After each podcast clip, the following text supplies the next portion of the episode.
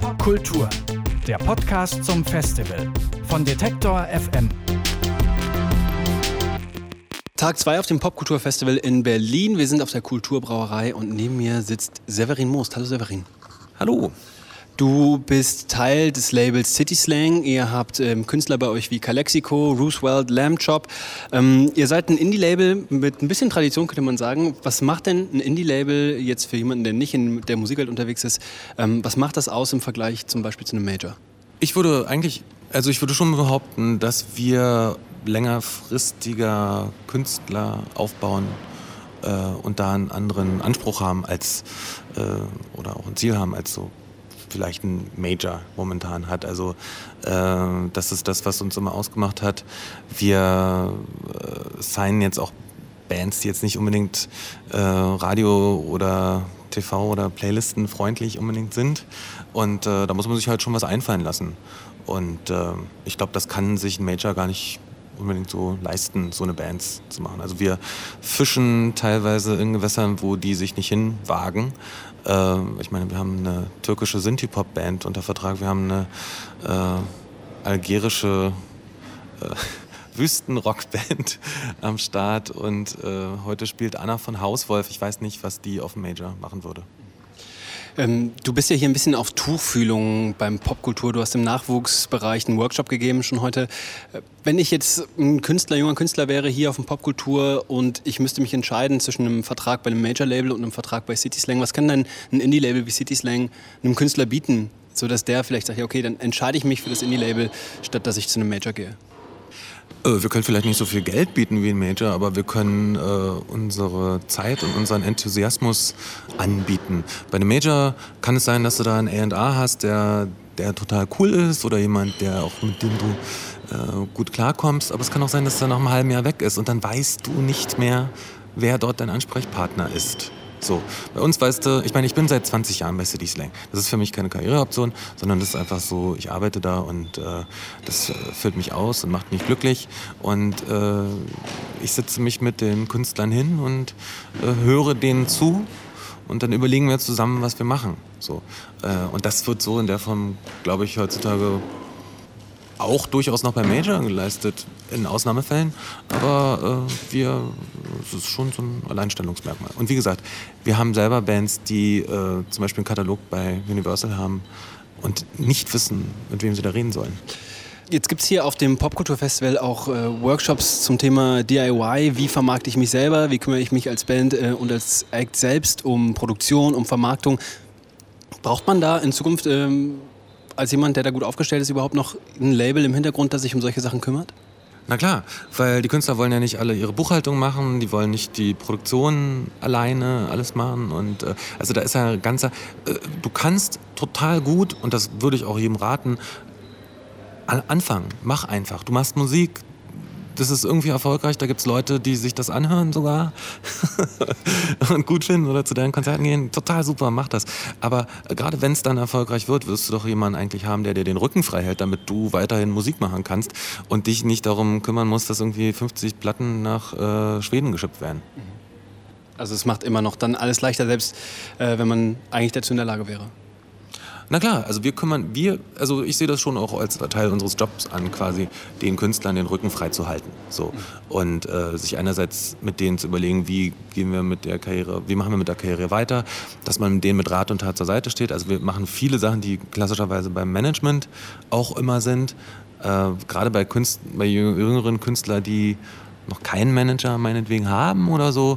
Ähm, den helfen wir dann, wo wir können. Der Service, den ihr anbietet, ich stelle mir vor, dass der sich ein bisschen verändert hat in letzter Zeit. Ähm, wir haben eben schon im Vorgespräch äh, über, über CDs und Platten gesprochen. Jetzt ist der Musikmarkt gerade oder sind in den letzten Jahren ziemlich im Wandel. Ich habe äh, mir das mal aufgeschrieben.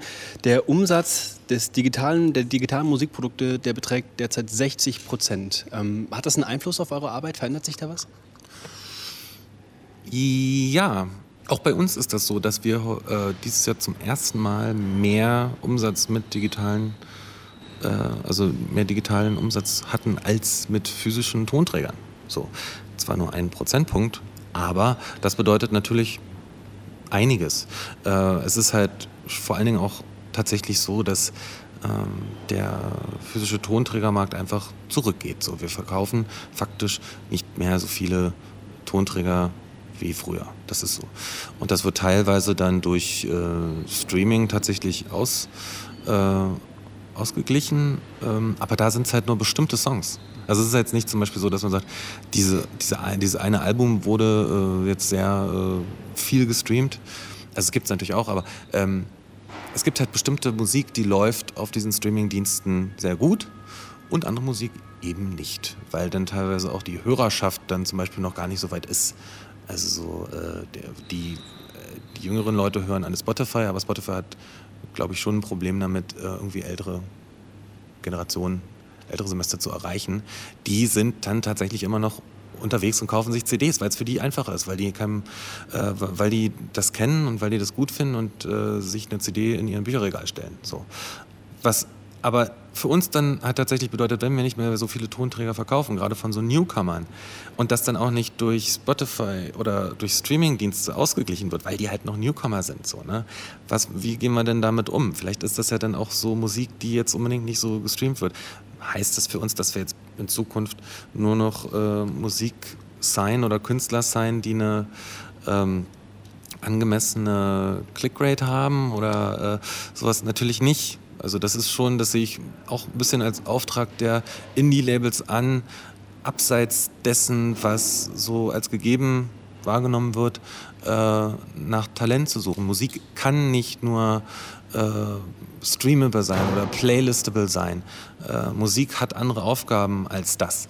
Äh, so. Und, äh, und da sehe ich uns in der Verantwortung dafür auch zu gucken und dafür zu sorgen, dass Musik auch abseits davon existiert und wir eine Möglichkeit finden, das auch äh, für, für diese Künstler zu ermöglichen. So. Was kann denn so eine Möglichkeit sein? Also wenn man sich jetzt überlegt, Spotify, ähm, die zahlen ja, je mehr Klicks man hat, ganz logisch. Ähm, und Künstler wie Adele, die dann im dreistelligen Millionenbereich gestreamt werden, die können damit auch ganz gut leben. Ähm, aber Künstler, du hast es gerade gesagt, ähm, die vielleicht als Newcomer bei City Slang starten, die haben es da deutlich schwieriger. Hat das Streaming-Dienst oder dass so viele Leute auf Streaming-Plattformen unterwegs sind, die Arbeit für euch als Indie-Label ähm, leichter gemacht oder schwerer gemacht? Kann man das so einfach sagen?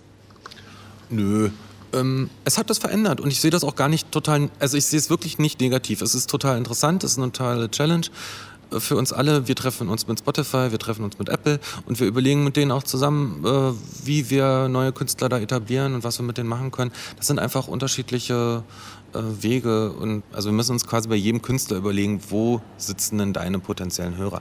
Was ich mir tatsächlich wünschen würde, ist allein aus eigener Erfahrung, dass zum Beispiel diese Streamingdienste, ich habe das Gefühl, die Leute sind tatsächlich überschlagen und teilweise überfordert mit der Masse an Musik da. So, ne?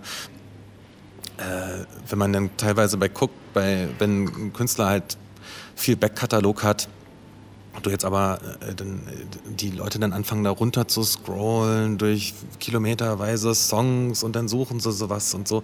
Ich finde, das wäre ganz cool, wenn es vielleicht in Zukunft einfach neue Möglichkeiten gäbe, so mit äh, Katalogsachen umzugehen. Sondern momentan ist ja auch ganz vieles neu, neu, neu, neu, neu. So, ne? Wir haben hier das ist Neue und dann kommst du gleich irgendwie in so eine Liste. Aber äh, ich würde mir gerne was überlegen mit diesen Anbietern zusammen, was machen wir mit unserem Katalog, was machen wir mit dem Katalog, der gut läuft, was machen wir mit dem Katalog, der noch nicht gut läuft, aber der teilweise gut laufen könnte. Was machen wir zum Beispiel, wenn wir jetzt eine Calexico-Platte rausbringen, The Blacklight, äh, hat 20 Jahre Jubiläum, gibt es eine Möglichkeit, dass man da was Spezielles zu macht? Wenn ja, wie? Wenn nein, warum nicht? Und was ich mir auch wünschen würde, und ich glaube, das wäre für viele Leute auch cool, ist, wenn die zum Beispiel wüssten, dass wenn die bestimmte Bands aufs bestimmte Bands hören bei diesen Streamingdiensten, dass die auch wissen, dass ihr Geld, was sie dann zum Beispiel da bezahlen, auch bei diesen Bands landet und nicht äh, bei Mariah Carey. So.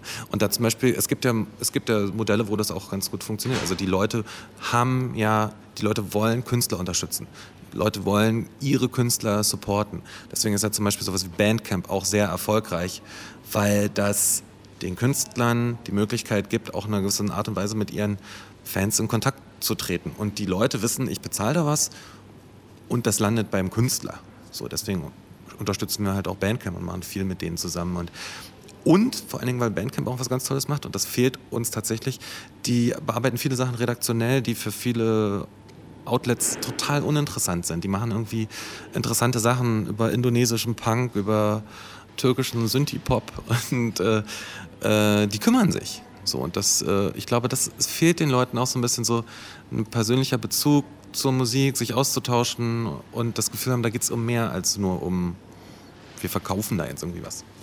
Du hast das eben äh, im Vorgespräch gesagt und es wird ja auch jetzt ganz deutlich, ähm, dass du der Ansicht bist, es ist nicht der Zeitpunkt zu sagen, früher war alles besser äh, und den Kopf in den Sand zu stecken, sondern du sagst, wir als City Slang, als Indie-Label, ähm, das ist jetzt die Zeit für uns, innovativ zu werden. Genau, was, was sind so mögliche Innovationen, um das vielleicht nochmal so mit, äh, mit einem Blick nach vorne mitzunehmen? Was kann man denn, ähm, was kann man denn machen, so dass dieser Katalog, von dem du gesprochen hast zum Beispiel, dass man den, den Hörern einfach cool und direkt anbietet und ähm, dafür eine Lösung findet, die den Bands passt, die den, dem Publikum passt und die Möglichkeit gibt, den Künstler, der bei euch ist, dann fair zu unterstützen? Na ganz ehrlich, manchmal reicht es auch einfach aus, sich auf das zu besinnen, was man gut kann. So, Indie-Labels hatten immer eigentlich einen guten Draht zu ihren Hörern und zu ihren Kunden und so. Äh, das haben wir irgendwann mit, den, mit dem Beginn der, dieser Social Media Revolution irgendwie abgegeben. Jetzt haben wir irgendwie 20, 25.000 Fans auf Facebook, die wir nicht mal erreichen können, die uns, die auch nicht mehr auf Facebook sind. Für uns ist eine ganz wichtige Frage, wie wo sind unsere Hörer, wie erreichen und wie erreichen die Bands mit ihrer Musik diese Leute? Das ist, glaube ich, die Hauptfrage. Da, äh, da muss man sich halt tatsächlich was einfallen lassen. Und wir machen jetzt damit uns überlegt, ähm, wir haben jetzt unseren kompletten Newsletter umstrukturiert. Wir machen jetzt irgendwie, nennen das jetzt irgendwie City Slang Club und wollen uns da so ein paar Sachen überlegen mit den Leuten auch zusammen, was wir da machen können. Wir überlegen äh, quasi so auch so eine Art Digital-Abo einzuführen, quasi, dass wir Leuten, die dann irgendwie 10 Euro bezahlen, im Monat oder was weiß ich. Also müssen wir, wir, müssen uns da nochmal was überlegen, äh, wie wir genau das machen. Aber wir sind da tatsächlich dran zu überlegen, wie wir, ähm, wie wir denen das äh, ermöglichen, dass wir uns halt einfach auch mehr mit denen hinsetzen sagt Severin Most von äh, dem Indie-Label Siesling. Vielen Dank, Severin, dass du dir die Zeit genommen hast. Kultur, der Podcast zum Festival von Detektor FM.